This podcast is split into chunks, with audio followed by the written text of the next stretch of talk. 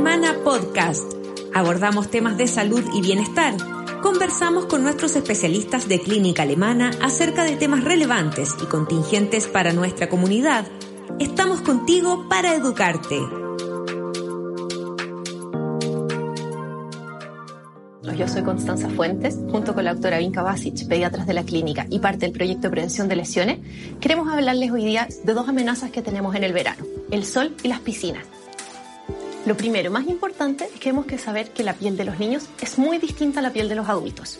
Por un lado, tienen menor pigmentación, tienen una piel mucho, mucho más delgada, tienen mayor permeabilidad de la piel y asociado a esto, una dificultad para regular la temperatura del cuerpo. Todo esto hace que sea mucho menos resistente a las injurias, o sea, más propensa al daño, sobre todo físico, químico y microbiano. Y hoy día en este tema vamos a hablar de todo el daño que puede producir el sol y la mayor sensibilidad que tienen a los rayos UV. Entonces, si tratamos de, de, ver cuál es el daño que genera el sol a la, nuestra piel, lo podemos agrupar en tres grandes grupos. Los rayos UV, los rayos de luz visible y los rayos infrarrojos. Los dos primeros son los que nos generan daños en la piel y principalmente los rayos UV son los que más daño nos van a generar. Estos daños son acumulativos e irreversibles a lo largo de toda nuestra vida. Y además de eso, por conductas, los niños están expuestos y tienden a recibir hasta tres veces la exposición solar que recibimos los adultos. Todo esto nos va contribuyendo mucho daño, al fotodaño. Y más que nada, el más temido es el cáncer de piel. Este es uno de los cánceres más frecuentes y sigue en aumento la principal causa, y está muy directamente relacionado, a la exposición que tenemos al sol. Hay estudios que demuestran que si usamos bloqueador solar y eso se inicia antes de los 18 años, o sea, en la infancia y adolescencia, podemos reducir el riesgo de tener algunos cánceres de piel en casi un 80%. La Academia Americana de Dermatología nos sugiere para todo esto el ABC, y esta es una muy buena mnemotecnia para que nos acordemos cuáles son las cosas que tenemos que preocuparnos. Uno, alejarse a B, bloquear el daño del sol. Y C, cubrirse. Si tratamos de ver un poquito más qué lo que es esto. El A es alejarse, o sea, antes de los seis meses los niños no deben estar expuestos al sol en ningún momento. Todos debemos evitarlo, pero ellos específicamente. Y cuando estemos expuestos, que esto sea en horarios no críticos, o sea, evitar la exposición entre las 11 de la mañana y las 4 de la tarde, que son los momentos que más se genera daño. Por otro lado, tenemos el B, el bloquear, eh, y para esto tenemos los bloqueadores solares. Es muy importante que un bloqueador tenga filtro UVA y UVB. Como vimos, los daños por rayos UV son los más dañinos. Estos, el, el bloqueador se debe aplicar en todo el cuerpo, de forma muy homogénea y aplicar, además de las zonas que uno normalmente se preocupa, la cara, el cuerpo, el dorso, debemos no olvidar las orejas, el dorso de las manos, el dorso de los pies, el cuello, que son cosas que es muy frecuente que a uno se le olvide. Y lo otro que el bloqueador debe, debe ponerse al menos media hora antes de tener la exposición solar. Idealmente el bloqueador debe ser resistente al agua y se debe reaplicar frecuentemente. Vamos a hablar ahora algunos otros tips de estos temas. Por un lado, tenemos los filtros solares, los bloqueadores, los protectores, etc. De estos hay dos tipos, los minerales y los químicos. Los minerales son los que normalmente conocemos como bloqueadores con micropigmentos. Estos tienen efectivamente pigmentos minerales inorgánicos y su función es reflejar, dispersar, hacer que la luz no llegue a nuestra piel, o sea, generan el efecto de una pantalla solar. Estos pueden ser usados desde los 6 meses de edad. Por otro lado, tenemos los filtros químicos, cuya función es absorber la radiación de la luz UV y transformar esto y liberarla como radiación térmica, o sea, generan una sensación de calor en el cuerpo. Esto los podemos usar desde los 12 meses de edad. Algo que uno siempre le recomienda es que tenga un FPS alto. ¿Qué significa esto? El FPS es el factor de protección solar. Ese es como nosotros medimos la, la protección que generamos contra los rayos UVB específicamente indica qué protección y cuánto tiempo durará esta protección, además según el tipo de piel. Y este efecto es multiplicativo. Suena súper enredado, pero tratando un poco de, explicarlo en palabras más sencillas. Un niño tiene una piel sensible, igual que las pieles más claras. Si tratamos de ver las pieles más claras, eh, en 10 minutos se empieza a generar un enrojecimiento de la piel. O sea, se empieza a generar un daño, una quemadura. Si yo uso un bloqueador solar con un factor 20, lo que estoy haciendo es multiplicar estos 10 minutos por 20. Lo mismo con factor 30 o factor 50. Y esto me dará la cantidad de minutos que yo puedo estar expuesta al sol antes de que se inicie el daño, o sea, el enrojecimiento de la piel. Se recomienda que el factor sea al menos de 15. Ojalá más de 30, ya que con esto tenemos al menos un 90% de reducción de los rayos UVB que llegan a nuestra piel. ¿Por qué? Porque los ojos, al igual que la piel, también son más sensibles en los niños que en los adultos, principalmente porque tienen un cristalino más delgado tienen más riesgo de cataratas y además de eso, que no está tan, tan... Por ende, tenemos que elegir un lente adecuado. No es cualquier lente el que podemos tener. La elección del lente adecuado, lo más importante entonces es que filtren los rayos UVA y UVB en aproximadamente un 99 o 100% de, de, de los rayos. Esto hay que verlo y revisarlo en tiendas especializadas. Además de los lentes, es muy importante el uso de gorros. Estos tienen que tener a la ancha. ¿Qué quiere decir eso? Que deben sobresalir un par de centímetros de cada una de las partes de la cara. En la parte de atrás, esto puede ser reemplazado por estas como alas que cubren el cuello, pero es muy importante que estén orejas y cuello también súper cubiertos. Deben tener un filtro UV y estos deben ser usados desde el periodo de recién nacido. La ropa, por otro lado, también debe ser recomendada con filtro UV, debe ser de algodón o de lino y ojalá con una trama bastante tupida para que no llegue el rayo del sol directamente a la piel. Debe cubrir la mayor superficie posible, sí o sí que sea ojalá de manga larga y ojalá al menos que cubra hasta media pierna. Y esto también es falso ya que no existe el bronceado saludable. El daño es acumulativo y sí o sí va a generar daño cuando uno se expone sin protector solar. Y todo esto puede contribuir al desarrollo de cáncer de piel. O sea, no, no existe el bronceado saludable y uno se debe cuidar sí o sí de la exposición directa a la luz UV y al sol. Y un poco en la misma línea, si es que el hijo de uno ya está bronceado, ya no hay que preocuparse más. Y como hemos estado hablando, el oscurecimiento de la piel es un mecanismo de defensa que tiene el cuerpo. O sea, igual hay que seguir aplicándose bloqueador o protector para seguir evitando más daño y que este daño sea permanente. Además, habíamos visto que el bloqueador debe ser reaplicado varias veces. Y si es que uno se baña en la piscina o en el mar o tiene contacto con agua, esto debe ser más frecuente. Ahora, ¿solamente me debo reaplicar el bloqueador solar cuando uno se baña? Y en este caso también la respuesta es no. El bloqueador va perdiendo su efectividad, su protección durante las horas de uso. Y por eso, si bien el FPS da un alto número de minutos, en la vida real, con el sudor, con el roce con la ropa, etc., este va perdiendo su protección. Por ende, si es que no me expongo al agua, este debe ser reaplicado cada cuatro horas. Y si me expongo al agua, o sea, si es que uno se baña, ahí debe ser eh, reaplicado cada dos horas o al secarse después de salir de la piscina. Y la última pregunta, yo creo que es algo que siempre todos tenemos la interrogante y que entre nosotros mismos siempre, eh, habían dudas al principio, pero ahora está más que claro, es cuánto tiempo de exposición al sol se necesita para sintetizar vitamina D, ya que esta se sintetiza en base a la exposición solar.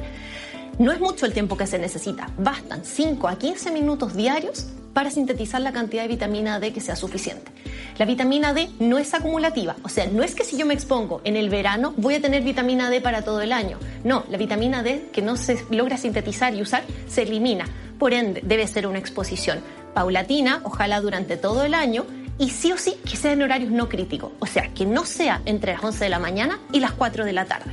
Y basta con esta pequeña exposición para que tengamos la cantidad de vitamina D suficiente para eh, que sea saludable. Y ahora dejo a la doctora Basic que va a hablar de seguridad en piscinas. Bueno, ahora yo les voy a hablar respecto a la segunda patita de la presentación, que es sobre seguridad en piscinas. Y antes, que, eh, antes de hablar específicamente de este tema, queremos hablar sobre los accidentes, que son hechos inesperados, pero no inevitables, ¿ya? Y en eso queremos hacer mucho énfasis, porque la principal característica del accidente es que no se produce por casualidad, sino que se produce en ciertas circunstancias determinadas sobre las cuales la conducta humana habitualmente puede actuar, bien directamente o bien a través de la transformación del medio, ¿ya? Y más que sucesos fortuitos, son la consecuencia eh, predecible de la combinación de factores humanos y ambientales sobre los que casi siempre se puede actuar. Y lo importante es conocer las causas que lo han producido para poder cambiarlas y así dejar reducido a lo mínimo la casualidad. Entonces, algunas estadísticas respecto a la asfixia por inmersión o a lo que nosotros habitualmente conocemos como ahogamiento, eh, vamos a mencionar ahora. Entonces, el ahogamiento corresponde a una de las causas de las, está dentro de las tres principales causas de muerte por lesiones no intencionadas en niños entre 0 y 19 años. Eso es a nivel mundial.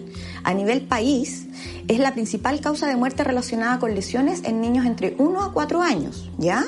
Y, eh, por ejemplo, el año 2019 se produjeron 300 em, ahogamientos, de los cuales un 15% fue en menores de 15 años y un 80% fue en sexo masculino. Ahora, paradójicamente, uno al preguntar cuando ingresa un niño al reanimador en servicio de urgencia o cuando ya uno hace la, la historia en los servicios de cuidado intensivo, 70% de ellos estaba supuestamente bajo la supervisión de un familiar. Entonces, eso es lo que nosotros queremos profundizar en esta presentación, que esta supervisión sea real, continua, y no que sea una supervisión en el fondo en el cual uno dice, no, nosotros los cuidamos, pero en realidad estamos conversando sobre lo que hicimos en la semana, en un asadito, tomándonos un trago. Eso no debería ser, debería ser una supervisión real, ¿ya? Es importante saber que bastan solo dos, centímetros de profundidad para producir un accidente. Basta solo que el niño ponga su nariz en una cubeta con agua para que se ahogue.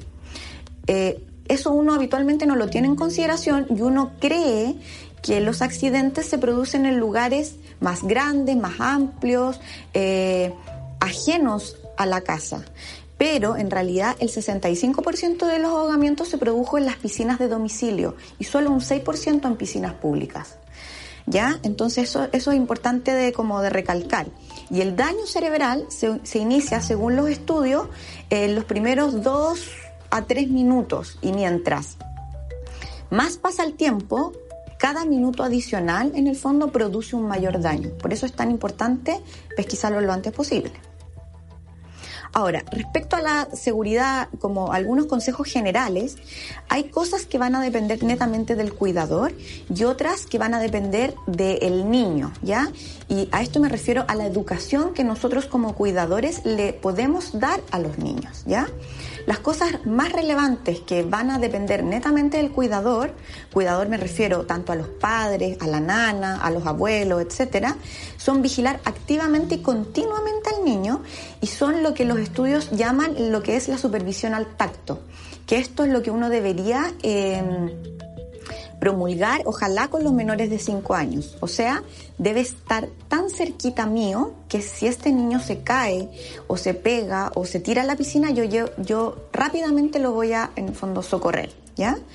El cuidador además debe evitar todo tipo de distractores, ya sea celulares, revistas, eh, no sirve que un cuidador esté queriendo tomar sol, bronceándose con los ojos cerrados y el niño mientras se baña en la piscina al lado. O sea, esas cosas deben evitarse porque dan una falsa sensación de seguridad y en realidad necesitamos un cuidador activo. De hecho, los estudios dicen que uno debiera, como cuando uno está en estas reuniones familiares, debiera designar un cuidador solamente que esté cerca, ojalá dentro de la reja de la piscina, o sea, dentro del perímetro de la piscina, y que este cuidador debiera cambiarse cada 60 minutos, en fondo, ser relevado, ¿ya?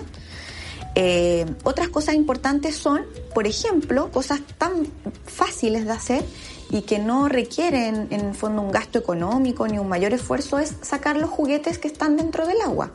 Cuando nosotros dejamos de utilizar la piscina, nosotros deberíamos sacar flotadores, tallarines, en el fondo que son estos flotadores cilindros alargados de espuma, eh, juguetes dentro de la piscina, porque estos juguetes son atrayentes de los niños. Probablemente son juguetes que los mismos niños han utilizado previamente con su familia, con sus hermanos, con sus papás, jugando adentro de la piscina y probablemente van a querer, si los ven y no tenemos un sistema de protección adecuado, como por ejemplo una reja, o tenemos la reja pero no la más adecuada y la puerta está abierta, el niño va a intentar ir a sacar ese juguete de adentro del agua y se va a ir en el fondo hacia adelante y va a caer a la piscina y se va a producir esta lesión no intencionada o accidente. Dentro de este punto también es importante destacar que muchas veces nosotros tenemos estas piscinas inflables que son pequeñitas que habitualmente los papás pueden utilizar cuando no tienen piscina en la casa o son más eh, utilizadas en los, departamentos porque son fáciles de poner en los balcones, en, que nosotros también muchas veces dejamos estas piscinas con agua y también tenemos que sacarles esta agua. Porque el niño, un niño que está recién aprendiendo a gatear o a caminar, ve esta piscina pequeña, se acerca a la piscina, se pone en el borde y como es inflada, el niño al intentar entrar a tocar el agua o a sacar un juguete, se abalanza hacia adelante y cae al agua.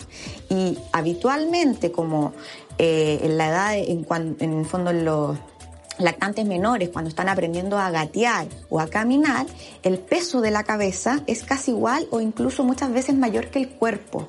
Entonces los niños se abalanzan, se abalanzan hacia adelante, caen con la cabeza, los brazos y no logran retroceder. Y ahí es cuando se produce el, el ahogamiento.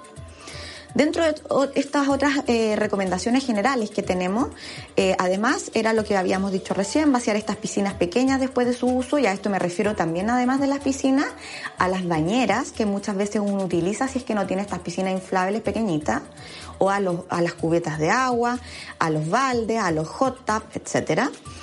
Y eh, otras cosas también como por ejemplo mantener los aparatos eh, eléctricos alejados de la piscina, eh, tener un botiquín para poder hacer algún tipo de primer auxilio, un número siempre cerca de la piscina por si llega a ocurrir algún accidente y aprender, ojalá siempre tiene que haber alguien de la familia, ojalá todos, pero por lo menos una persona de la familia que sepa de reanimación cardiopulmonar básica para poder en el fondo eh, ayudar cuando se producen estos accidentes.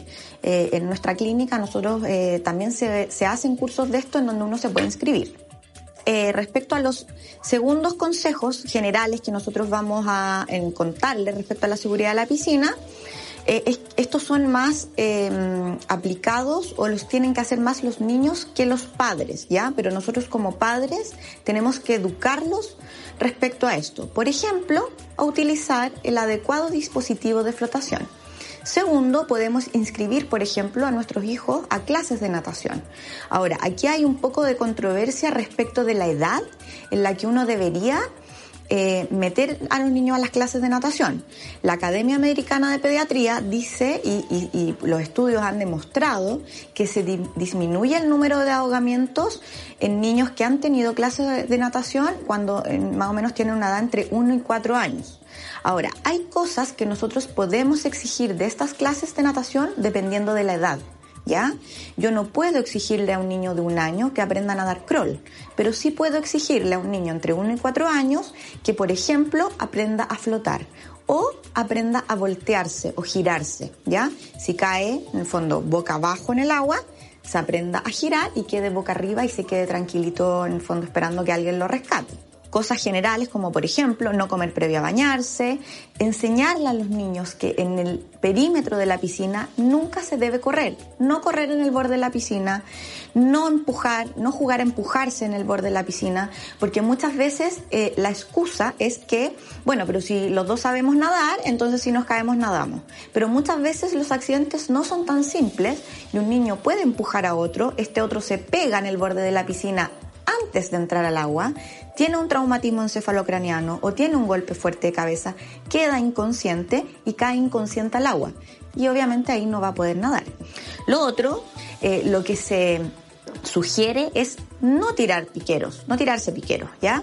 Jamás en piscinas que tengan menos de un metro veinte de altura. Uno podría aceptar tirarse piqueros en piscinas que tengan sobre un metro ochenta. Y por eso es tan importante cuando, nosotros estamos en piscinas públicas, vamos a un resort, etcétera, siempre en el borde de la piscina debe salir la altura de, la piscina en el fondo.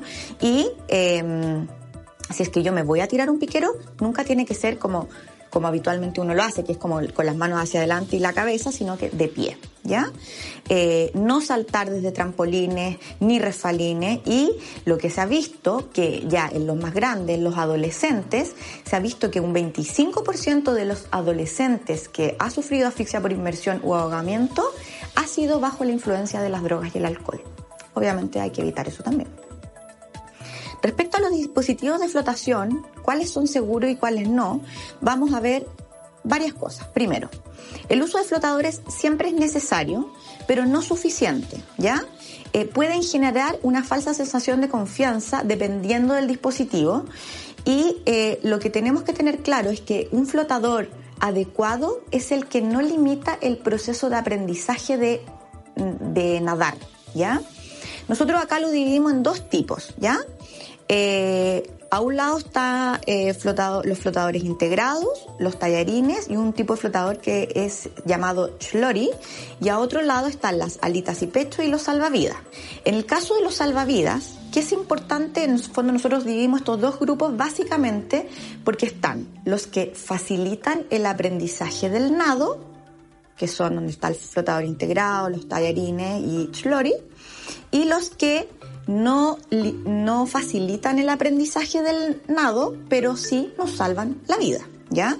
Entonces tenemos, siempre hay que asegurarse que todos los broches estén cerrados y en la vía correcta, que eso muchas veces no pasa. Segundo, hay que tener el, el chaleco salvavidas del tamaño adecuado, porque muchas veces nos pasan un flotador gigante para un niño pequeñito y cuando, si llegara a producirse un accidente, ese flotador o chaleco salvavidas no va a funcionar y el niño va a salir por, para abajo el chaleco salvavidas y se va a producir un accidente igual. no hay que confiar en eso, ¿ya? Entonces tiene que ser del tamaño adecuado. Y si no puedo bajar de una talla, porque yo siento que el niño, a pesar de que eh, no tengo otro chaleco salvavidas y, no puedo bajar de talla porque no le cabe, tengo que usar la talla más grande, pero importante que tiene que tener la correa que tiene que estar afirmada entre, entre las piernas, ¿ya? En el otro lado, por ejemplo, los tallarines, eh, que este cilindro largo de espuma ayuda a los niños a flotar sin que esté sostenido al flotador de ninguna parte del cuerpo y em, porque básicamente son los niños los que tienen que agarrarse a este flotador, por ende son más fáciles y son utilizados para cuando los niños están aprendiendo a nadar, pero obviamente siempre bajo la supervisión de un adulto. ¿Ya? Es muy importante que siempre un adulto esté dentro del agua con ellos. Respecto a los, a los cinturones o pecheras, permiten que los niños puedan flotar y a medida que vayan moviéndose, se les puede ir retirando de a poco. Y respecto a los flotadores integrados, en el fondo son parte del traje baño, por lo que eh, les da más movilidad y aprenden mayor, en el fondo, más fácil a nadar. ¿ya? Pero todos estos son los recomendados. Ahora, ¿cuáles son los que ninguna asociación recomienda? Son estos tres, que son los flotadores tipo cámara de neumático, los flotadores tipo alita y los flotadores de cuello. ¿ya? Eh, ni uno de estos está recomendado para los niños, principalmente porque los tres son flotadores inflables se pinchan, ¿ya? Pueden desinflarse cuando están los niños dentro del agua y nosotros creer que están, que están en el fondo protegidos y no lo están. Pueden tener orificios pequeños que nosotros no vemos. Entonces puede que el de cuello eh, se empiece a desinflar y el niño eh, escape por bajo el flotador y caiga al agua. Lo mismo ocurre con el flotador de tipo cámara neumático y las alitas eh, cuando uno las infla inicialmente están súper tensas, pero luego de eso la alita se empieza a, eh, como a desinflar y, se sale fácil del brazo. Respecto a los dispositivos de seguridad para piscina, existen tres vamos a hablar de tres tipos. Rejas, mallas y cobertores y alarmas. Respecto a las rejas, ¿qué cosas son importantes y fundamentales que tienen que tener? Primero, mínimo un metro veinte de altura. La distancia entre barrotes, 10 centímetros, no más. Debieran rodear completamente el perímetro de la piscina. No debe ser escalables, o sea, no, no pueden los niños enganchar un pie, la mano, enganchar objetos como muebles de terraza que puedan permitir trepar al niño en esta reja. Como habíamos dicho antes, dentro del perímetro de la reja no debería haber ningún juguete, la puerta de la reja siempre debiera tener una apertura exterior, porque los niños tienden a empujar las puertas. Entonces, si esto se abre hacia afuera, no lo van a poder hacer. Y otra cosa importante de la puerta es que la puerta tiene que tener la capacidad de que debe cerrarse en forma automática, sola. No debo estar yo preocupado de cerrar la reja de la piscina. esta puerta se debe devolver sola y debe tener un cierre, que es un cierre especial, que se llama un cierre con enganche automático, que cuando la puerta se devuelve sola, este cierre automáticamente cierra la puerta y el niño no logra, aunque la logre em, tomar y tratar de intentar de tirar hacia, hacia afuera, no lo logra hacer. Este es un tipo de cierre que se llama Magnalatch, es especial, debería estar puesto en la parte más superior de la puerta de la piscina y además contiene, además de contener este cierre automático cuando se cierra la puerta, contiene una llave, donde además uno puede poner llave. Respecto a las mallas y los cobertores, existen básicamente eh, de dos tipos. Debieran cubrir toda la piscina. Están los que son manuales y los que son eléctricos. ¿ya? Esto es una protección adicional. ¿ya? No reemplaza la reja. Debieran soportar un peso mayor a 120 kilos. Deben estar íntegras. Debieran cubrir la piscina completamente. Segundo, eh, precaución hay que tener con estos dos tipos de cobertores, en los que son eh, eléctricos, porque en el invierno acumulan agua, se forma una posita y en esa posa también los niños pueden ahogarse y, como siempre ya habíamos dicho, no reemplaza la supervisión. Y respecto a las alarmas, existen tres tipos. Básicamente, las alarmas de activación con movimiento perimetral, las con activación volumétrica y las pulseras o alarmas infantiles. Las de activación por movimiento perimetral son las que detectan el movimiento, ¿ya? Uno las podría poner en el, en el perímetro de la piscina y además como en la apertura de puerta. Y las de activación volumétrica detectan la onda cuando se mueve el agua, o sea, el niño cae a la piscina y suena la alarma. ¿Qué es importante de estas? De la activación volumétrica. Habitualmente se ubican al borde de la piscina o flotando en ellas, pero el problema es que tienen ciertas limitaciones de superficie de metros cuadrados Además de eso, eh, tienen un peso mínimo, no se activan con pesos menores de 8 kilos. Y pasando al tercer tema, que son los cuidados posteriores ya al uso de piscina, nos vamos a referir a estos que son eh, básicamente estos cuatro. Primero, eh, después del baño siempre, del baño en piscina, digamos, siempre uno debería bañarse en la ducha para retirar todo el cloro y evitar eh, irritantes, ¿ya? Y estos irritantes me refiero al cloro porque hay muchos niños que tienen no, que no tienen y que son sanos y, y, independiente que tengan la piel sala, igual se les irrita y esto aún más en las personas que tienen dermatitis atópica. Siempre un buen secado de orejas y pies para prevenir las otitis y las infecciones por hongo en los pies, humectación y lubricación de la piel y siempre antes y durante el baño, durante en el fondo ofrecer pocos sorbos, pero ofrecer es una buena hidratación. Y después de la piscina también hidratarse mucho, ¿ya? No olvidar que como hemos intentado recalcar y hacer énfasis en toda esta presentación, que los accidentes se pueden prevenir. Por ende, siempre es mejor prevenir, mantener siempre una supervisión continua, ¿ya? Y nada va a reemplazar la supervisión al tacto. Síguenos en nuestras redes sociales y visita nuestro sitio web alemana.cl. Nos vemos en otro Alemana Podcast. Clínica Alemana. Si es tu salud, es la alemana.